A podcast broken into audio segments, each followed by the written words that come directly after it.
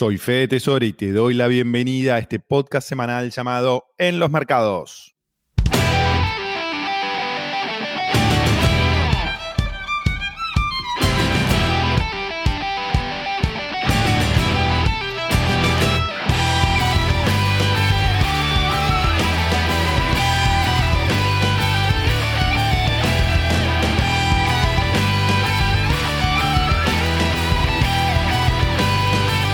Hola amigos, qué bueno empezar este podcast semanal en los mercados nuevamente. Hoy viernes 20 de noviembre, parece mentira, pero estamos ya casi cerrando, cerrando el año. Una cosa de locos. Bueno, hoy tenemos dos entrevistas muy, muy interesantes. Vamos a empezar hablando de real estate. El tema de real estate, como saben, me apasiona y siempre hay mucho para hablar. Y hoy tenemos un invitado de lujo, Patricio Lanuse, que es director de la desarrolladora Eidico, que es una de las empresas de desarrollo suburbano más importantes de la Argentina y nos va a dar un panorama de lo que está pasando en el mercado en la actualidad, oportunidades, amenazas, en qué situación está, cómo se viene el 2021, eh, en qué puedes invertir, en qué no deberías invertir. Va a estar muy interesante de la charla.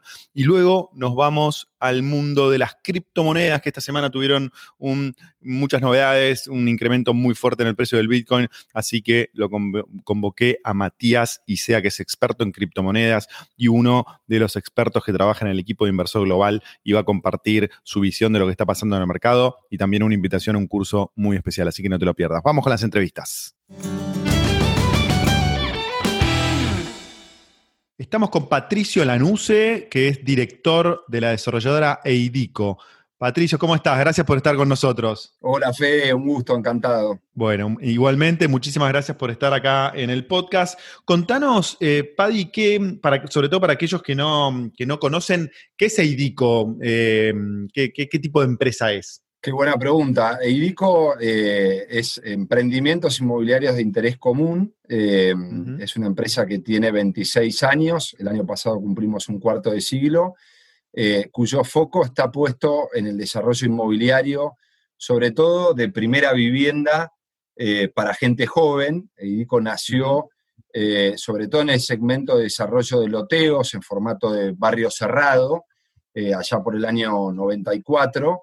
Eh, en donde básicamente en aquel entonces los socios fundadores vieron una necesidad de gente joven de acceder a un lote eh, para construir su vivienda en algún momento, de manera financiada, haciendo aportes durante tres o cuatro años, eh, y con ese proyecto de, barrio cerrado terminado, poder hacerse su casa. Así nació Irico con, el primer proyecto que es Santa María de Tigre, en, el municipio de Tigre, y bueno, en estos 26 años eh, ha ido evolucionando y mutando, eh, no solo de, digamos, de la, propuesta de barrio cerrado, sino también en loteos en, formato de barrio abierto.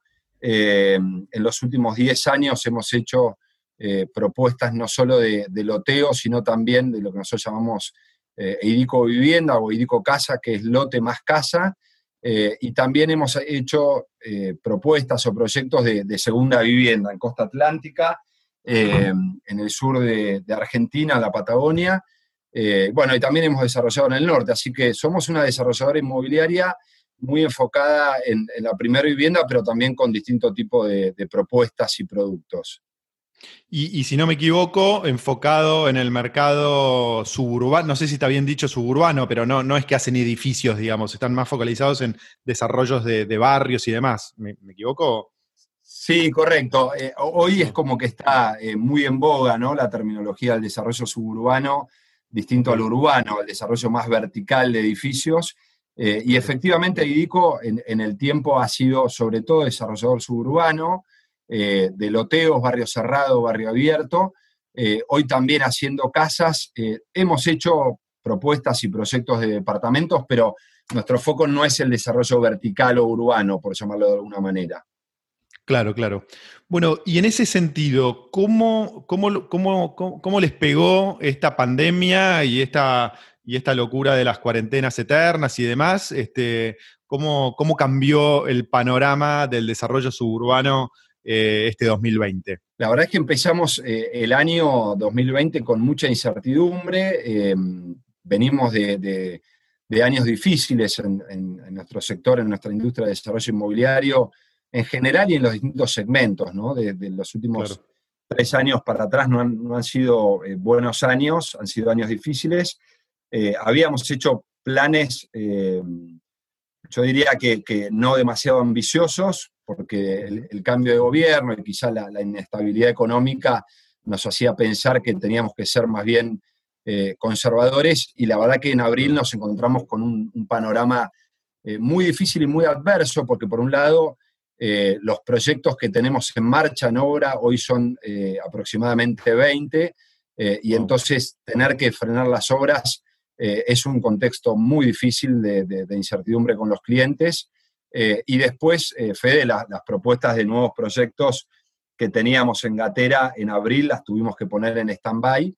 y en esta cuarentena, en estos seis meses, ha ocurrido de todo, digamos. Por un lado, Diría que los proyectos en obra, eh, afortunadamente hace ya casi dos meses los hemos podido retomar eh, y nuestro sistema de, pago financiado en cuotas eh, y en la mayoría de los casos sistema de desarrollo al costo se defiende bien ante situaciones adversas, digamos, ¿no? Porque, por ejemplo, cuando tuvimos que frenar las obras, tomamos una decisión muy difícil de frenar el pago de las cuotas de nuestros clientes, en algunos casos al 50%, en algunos casos al 100%, eh, y la verdad que los clientes lo recibieron bien, entendieron que al frenar las obras lo más conveniente era reducir o suspender el pago de las cuotas, eh, y obviamente al, retomar la obra hemos reactivado el cobro de esas cuotas, con lo cual los proyectos en marcha se han defendido bien eh, a, esta adversidad de la pandemia.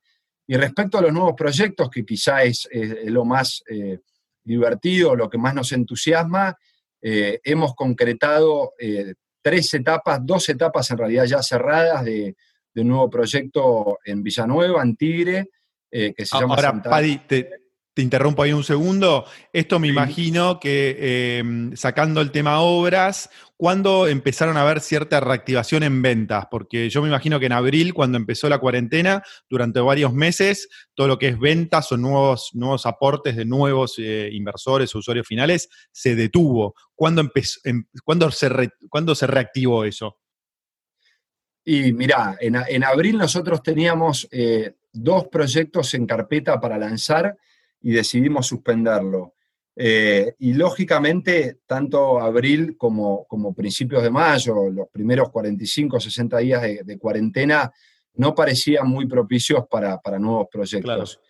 Pero empezamos a percibir eh, que sin lanzar formalmente, digamos, sacamos a, rodar en nuestra comunicación y en, en nuestra comunidad eh, la idea de, nuevos proyectos, uno suburbano en Tigre y otro en Costa Esmeralda, en Costa Atlántica, y empezamos a recibir fe muchas consultas, eh, tanto para un proyecto de, de townhouses, eh, como se le llama ahora por ahí a los proyectos de duplex, ¿no? de casa más lote, en Tigre, como para un proyecto de, una última etapa en Costa Esmeralda de, lotes en, la zona de, Marítimo, en el barrio Marítimo, y, ya en mayo empezamos a ver que mucha gente eh, estaba tomando una decisión o estaba procesando una decisión de salir de capital, buscar el verde, ya sea para primera vivienda o ya sea para segunda vivienda. Con lo cual, eh, te diría que empezamos a notar una reactivación en mayo eh, para estos dos nuevos proyectos que ya los lanzamos al mercado en mayo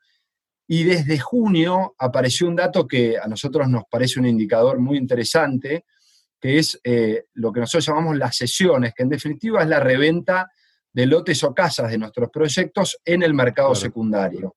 Es decir, todos los clientes o propietarios de IDICO que salen a vender un lote o una casa a terceros. Y a partir de, abril y mayo, Fede, fueron meses que estuvieron prácticamente parados en ese mercado secundario. Eh, el promedio nuestro de, reventa o de sesiones habitual de los últimos cinco años es de 250 operaciones mes. Eh, en abril deben haber habido unas 30, en mayo unas 70, y ya en junio nos aproximamos a, 200, eh, digamos, arrimándonos al número habitual. Y en agosto se dio una explosión de 600 operaciones de reventa en ese mercado secundario. Eh, sin duda esto muestra eh, cómo hubo una tendencia fuerte hacia lo suburbano y el pico estuvo ahora en, septiembre, donde hubieron 900 operaciones de sesiones o de reventa en lotes o casas de proyecto hídrico, eh, triplicando el promedio histórico de los últimos cinco años. Claro. ¿Y, eso te parece que es por un boom de personas que finalmente se deciden a vivir afuera de la ciudad o te parece que viene por otro lado? Eh, yo creo que es un mix. Tiene que ver sin duda con, lo que vivimos en, cuarentena y en pandemia, eh, de, digamos, una, buena masa eh, de gente que tenía en su cabeza la posibilidad de salir de la ciudad y la cuarentena lo disparó, y, obviamente cambios de hábito, ¿no? Culturales en donde quizá muchos nos encontramos trabajando en nuestras casas, eh, y también donde se empezó a romper eh, quizá esa barrera cultural de la distancia desde nuestra casa al trabajo, eh, y mucha gente se dio cuenta que podía trabajar desde su casa y que entonces alejarse de la ciudad 20, 30, 40 kilómetros no era una decisión de vida o muerte. Por un lado, creo que, está muy influenciado por eso. Eh, y lo segundo tiene que ver más con, la macroeconómica. Me parece que hoy acceder a un lote, a un valor, digamos, competitivo, como ocurre en muchos casos de proyectos de hídrico, eh, te da la posibilidad de construir tu vivienda con un valor muy competitivo en cuanto al costo eh, metro cuadrado en dólares. Y entonces el que tiene ahorros eh, o también el que tiene una propiedad en capital, si se hace de esos dólares, bueno, tiene una, muy buena oportunidad ¿no? de construir hoy eh, su vivienda y además nosotros siempre decimos que la autoconstrucción, que es hacerte tu, propia casa en un lote, te da la posibilidad de hacerlo en etapas, ¿no? de ir escalando en el tiempo. En base a, tu experiencia, ¿cuánto, y esto obviamente es, difícil contestarlo, pero si podés tener alguna pista, ¿cuánto te parece que este costo de construcción tan bajo se puede mantener en el tiempo? Porque bueno, cuando alguien empieza a construir una casa, me imagino que durará seis meses, un año. ¿Te parece que hay una ventana de oportunidad que puede durar un año de este costo de construcción tan, tan bajo? Eh, y como, como, como dijiste recién, creo que es una ventana de oportunidad. Eh, que en, Argentina uno no sabe a ciencia cierta cuánto puede durar.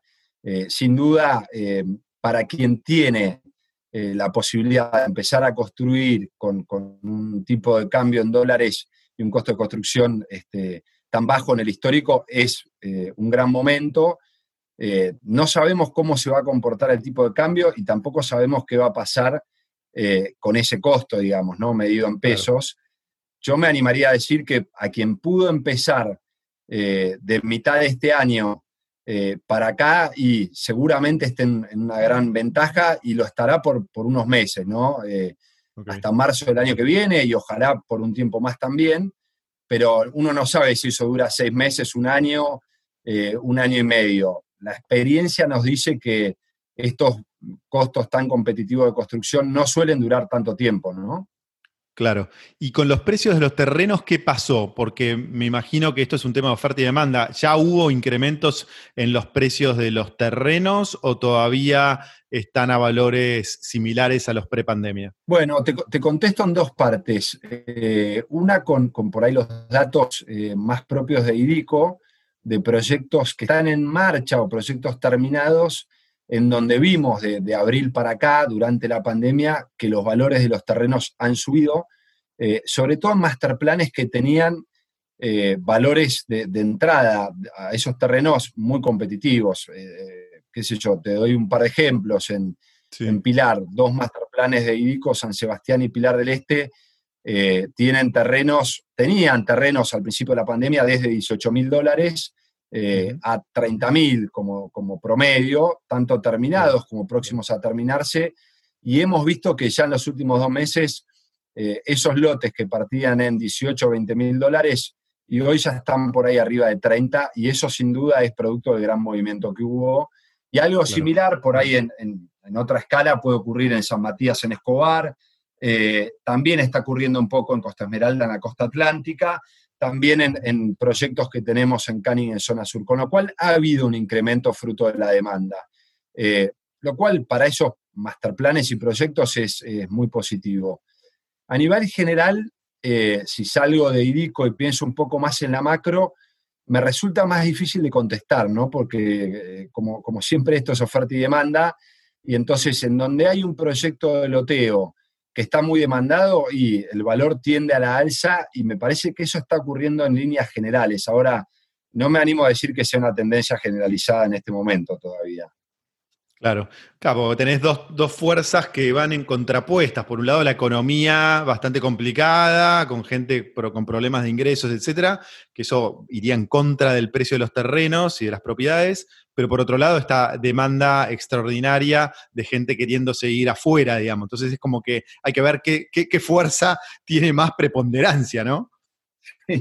Sí, absolutamente. Yo creo que los el valor de los terrenos eh, estaba muy bajo cuando arrancó el año, eh, fruto de lo que decíamos hace un ratito, ¿no? de que el mercado inmobiliario viene de, de 3, 4 años difíciles, y entonces partimos este año en valores eh, bajos en dólares de los terrenos, y hoy hay un, digamos, un factor externo que, está haciendo que la gente los demande, y creo que también, Fede, estamos viendo que más allá de, la situación difícil de nuestro país y la macroeconómica y la pandemia, hay un segmento medio que tiene cierta capacidad de ahorro en dólares que, hoy está dispuesta a canalizarla, digamos, ¿no? En un terreno o en una casa o en un departamento, eh, ya sea terminado de pozo, hay un segmento medio que dice, bueno, estos dólares los quiero aplicar en este momento al ladrillo, por llamarlo de alguna manera. Está claro. Y Paddy, la última pregunta. Al principio de la charla decías que en el 2019 estaban planificando de una forma conservadora el 2020, ¿no? En cuanto a nuevos lanzamientos, nuevos proyectos.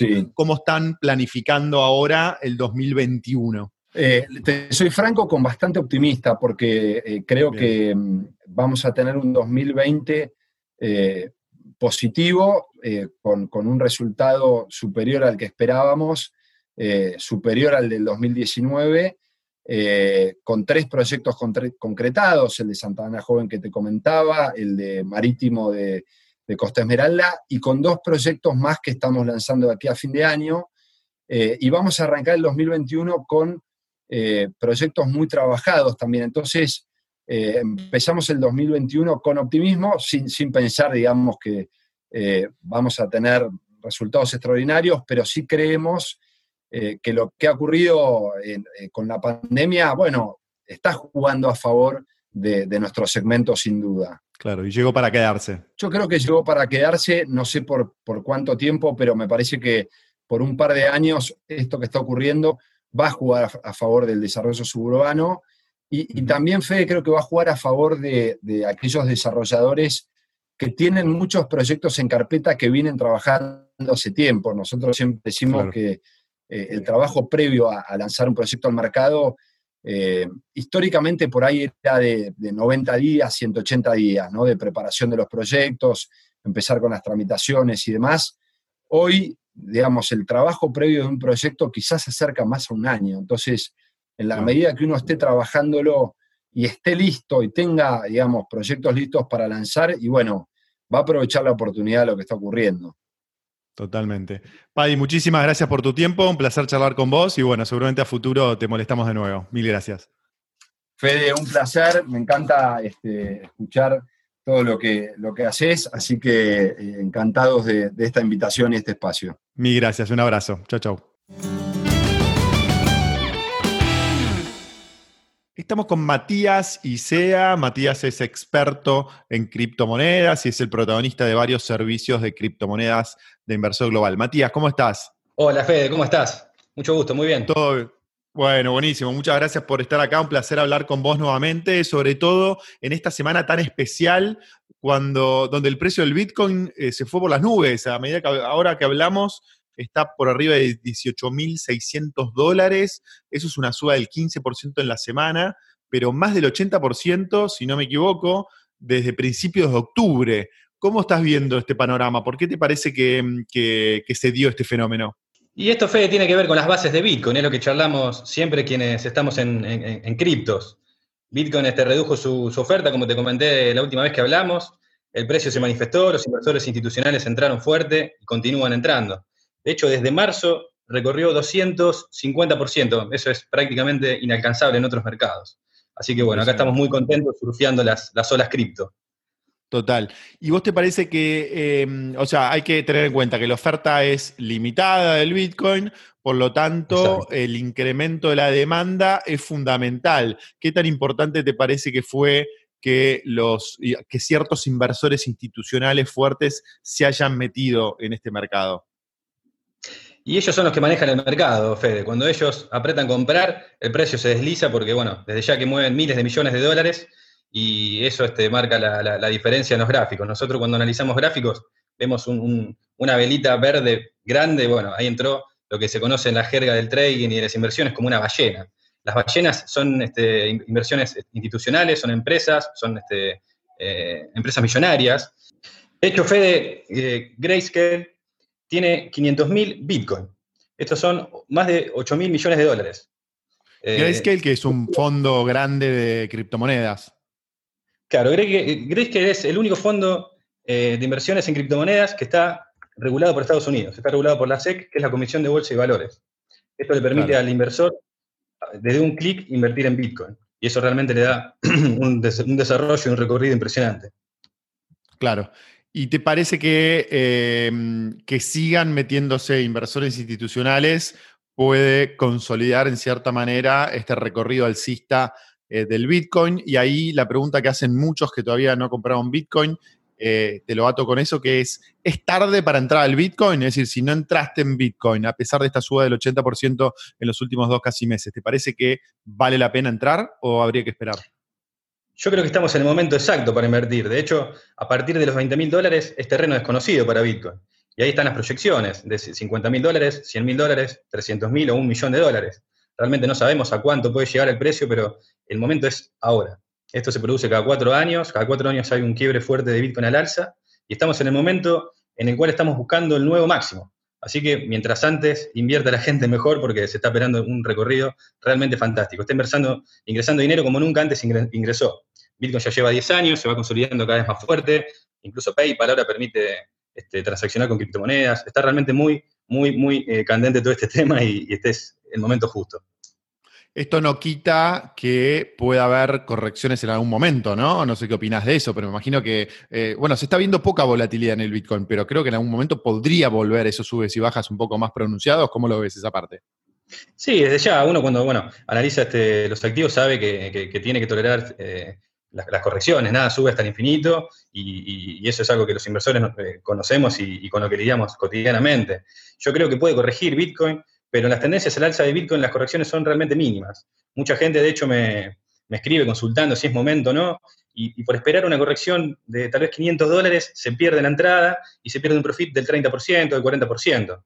Eh, esto obviamente que en las otras cripto más chiquitas es un recorrido mayor, así que bueno, la idea eh, de ingresar en el mundo cripto eh, es tal vez no pensar tanto en la corrección, en un recorrido al alza, sino en ingresar el dinero, un dinero que uno no tenga que utilizar, desde ya fe de que uno no va a vender su casa para ingresar en Bitcoin, es un activo volátil. Eso lo tenés muy claro y, los suscriptores también.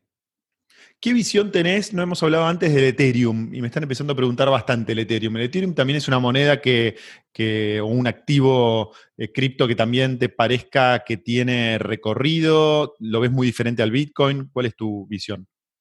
Ethereum es un proyecto muy interesante, pero se diferencia de Bitcoin básicamente eh, en, su concepción, porque Bitcoin es una moneda, nosotros podemos comprar cosas con Bitcoin. De hecho, mira, yo estoy dejando de fumar, te cuento una anécdota personal rapidita, Fede, y quise comprar un vaporizador en Estados Unidos. Ese aparatito, viste, que con el vapor uno reemplaza, digamos, el, tema de fumar un cigarrillo de tabaco, que obviamente es perjudicial, y pasó algo muy curioso. Las tarjetas de crédito y PayPal estaban bloqueadas para adquirir ese producto. ¿Cómo hago? Pensaba yo. Me metí a buscar en internet y lo pagué con Bitcoin.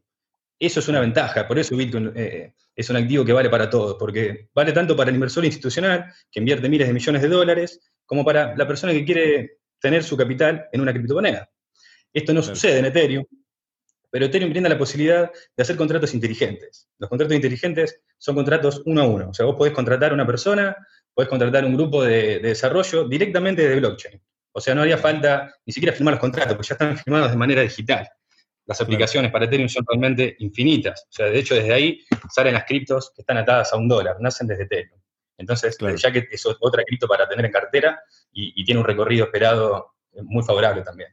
Ahora, ¿cómo le juega el tema de la oferta? Porque si no me equivoco, en Ethereum no tiene una oferta limitada, ¿no es cierto? Claro, exactamente. E-, ese, es otro de los puntos, digamos, que, hacen que Ethereum no valga lo que vale Bitcoin. Y yo creo que puede recorrer, desde ya que su valor este, puede aumentar, pero no en las mismas proporciones que Bitcoin, y mucho menos, como te comentaba antes, de otras criptos más chiquitas que están este, desde hace poco tiempo en el mercado que pueden explotar al alza de manera descomunal. Claro, claro. Estupendo. Bueno, metámonos en algo que me llamó la atención, que es eh, un lanzamiento que hicieron junto a Inversor Global de una criptoacademia, que me imagino, ahora nos contás, pero que está eh, muy relacionada a una pregunta también que estoy recibiendo mucho estos últimos días, que es cómo meterme por primera vez en este mundo eh, de criptomonedas. ¿Por qué no nos contás cuál es la, la idea de esta criptoacademia que están lanzando? Qué bueno, Fede. Me encanta que la gente se quiera sumar. Me encanta que se quieran sumar a partir de información este, procesada, a partir de información de valor. Realmente no, todos tienen el tiempo de sentarse, como me senté yo en su momento, a, estudiar el mercado, a estudiar las criptos, los proyectos. Hay mucho realmente para leer, hay mucho para investigar. En la Criptoacademia nosotros lo que hacemos es acercarle a la gente la información procesada, explicarle cómo comprar su Bitcoin, ya sea eh, a través de pesos, a través de bueno, la moneda que tenga cada país, a través de dólares, las opciones son muchísimas, Bitcoin se puede adquirir desde muchas maneras y nosotros les acercamos la información para que puedan dar sus primeros pasos en cripto. La idea es ofrecer una cartera de inversión en estas criptos este, chiquititas que te mencioné antes, porque pueden esperar retornos mucho mayores al que puede ofrecer Bitcoin. Así que bueno, desde ya que están todos invitados a, participar, las clases están buenísimas, son tres clases, son cortitas, sencillo y al pie como me gusta a mí. Esto empieza el martes que viene, martes 24, y el martes sería la primera clase. ¿Y después cuándo serían las otras clases? Las clases se dan de manera simultánea, son tres clases, martes, miércoles y jueves van a recibir la información a, su correo. La Cripto Academia es totalmente gratuita, solo tiene que introducir su mail, cliquear en, el botón para dar el OK y ya van a estar recibiendo toda la información. Buenísimo. Bueno, voy a dejar el link en la descripción. muy, muy contento con esto. A mí me encanta que la gente se sume este, y, me encanta poder ofrecer eh, esta, posibilidad. ¿Y cuáles son los temas de, la academia para cerrar? ¿Es eh, cómo abrir una, cómo, cómo abrir una cuenta en un, en un, exchange, ese tipo de cosas, digamos? Sí, sí, o sea, se, explica, digamos, que cuál es el potencial retorno de las criptos. Este, mencionamos ejemplos de criptos este, que, bueno, que desde ya que nos han dado resultados muy favorables y, comentamos un poco el tema de las revoluciones tecnológicas, Fede, viste que el mundo fue evolucionando a raíz de la tecnología y las inversiones también. Eh, de hecho, prácticamente todos los, millonarios o los 10 millonarios, eh, el 80%, digamos, se hizo millonario gracias a la tecnología. Entonces, bueno, la, tecnología llegó al dinero. Así que contamos este, por qué, digamos, por qué vale una criptomoneda, por, qué eh, uno tiene que estar a la vanguardia. Porque si no, uno se pierde el tren, Fede, y los trenes pasan y una vez que se disparan ya no hay vuelta atrás. Totalmente, totalmente. Bueno, Matías, me alegro un montón. Felicitaciones por la iniciativa. Muchos éxitos el martes que viene. Para aquellos que se quieren anotar, voy a dejar el link abajo. Y bueno, seguramente hablamos muy pronto con el Bitcoin, seguramente ya por arriba de los 20 mil, si, todo sale bien. Así que bueno, mil gracias. Por, favor, por favor. Y acordate, Fede, que las criptos chiquitas son las que realmente ofrecen los retornos. ¿eh? Eso es lo que, lo que hablamos en la Cripto Academia. Estupendo. Un abrazo grande. Por favor, un abrazo. Un placer, Fede. Hasta la próxima. Antes de despedirte y dar por cerrado esta nueva edición del podcast en los mercados y dejarte disfrutar el fin de semana largo, vamos a hacer una breve, un breve resumen de lo que pasó, de lo más importante de la semana en el mundo de las finanzas y las inversiones. Como siempre, empezamos con el dólar, dólar oficial, como siempre, subiendo 0,60, 0,70, 0,60 esta semana, 86,12. El dólar tarjeta cerró en 141, el MEP en 147, el dólar contado con liquidación en 149, una suba del 4% para el MEP y del 2% para el contado con liquidación. Fuerte baja del Blue, 161, un 6,40%. La semana pasada había subido, acordate, un 10% y esta semana se fue para abajo nuevamente. Riesgo país levemente para arriba, 1.377 puntos. El S&P Merval leve suba, 51.492 puntos. Así que en Argentina la situación eh, más o menos está en una cierta calma. Fíjate que el dólar no se sigue disparando como, como en su momento y la bolsa y los bonos tienen una tendencia bastante lógica. Pero como siempre te digo, los veranitos acá en Argentina no duran mucho, así que seguir estando atentos y en la guardia alta. Vamos a ver qué pasó en el mundo. S&P 500, que mide las 500 acciones más importantes de Estados Unidos, bajó levemente 0,77 y terminó en 3.557 puntos. Venía de tres semanas a la suba, así que una pausa no le viene mal. La onza de oro sigue muy débil, 1.870 dólares, 0,90% de baja. Y como hablamos con Matías, el Bitcoin se disparó casi un 15%, cerró 18.608 dólares. Realmente impresionante. Bueno, con esto cerramos. Muchas gracias por estar del otro lado. El podcast cada vez más posicionado en los primeros puestos de Apple Podcast y de Google Podcast y de todas las plataformas. Así que mil gracias. Acordate que me podés escribir en fede fedetesore.com o en cualquiera de mis redes sociales. Gracias por, por estar del otro lado. Te deseo un excelente fin de semana. Nos vemos la semana que viene. Chao.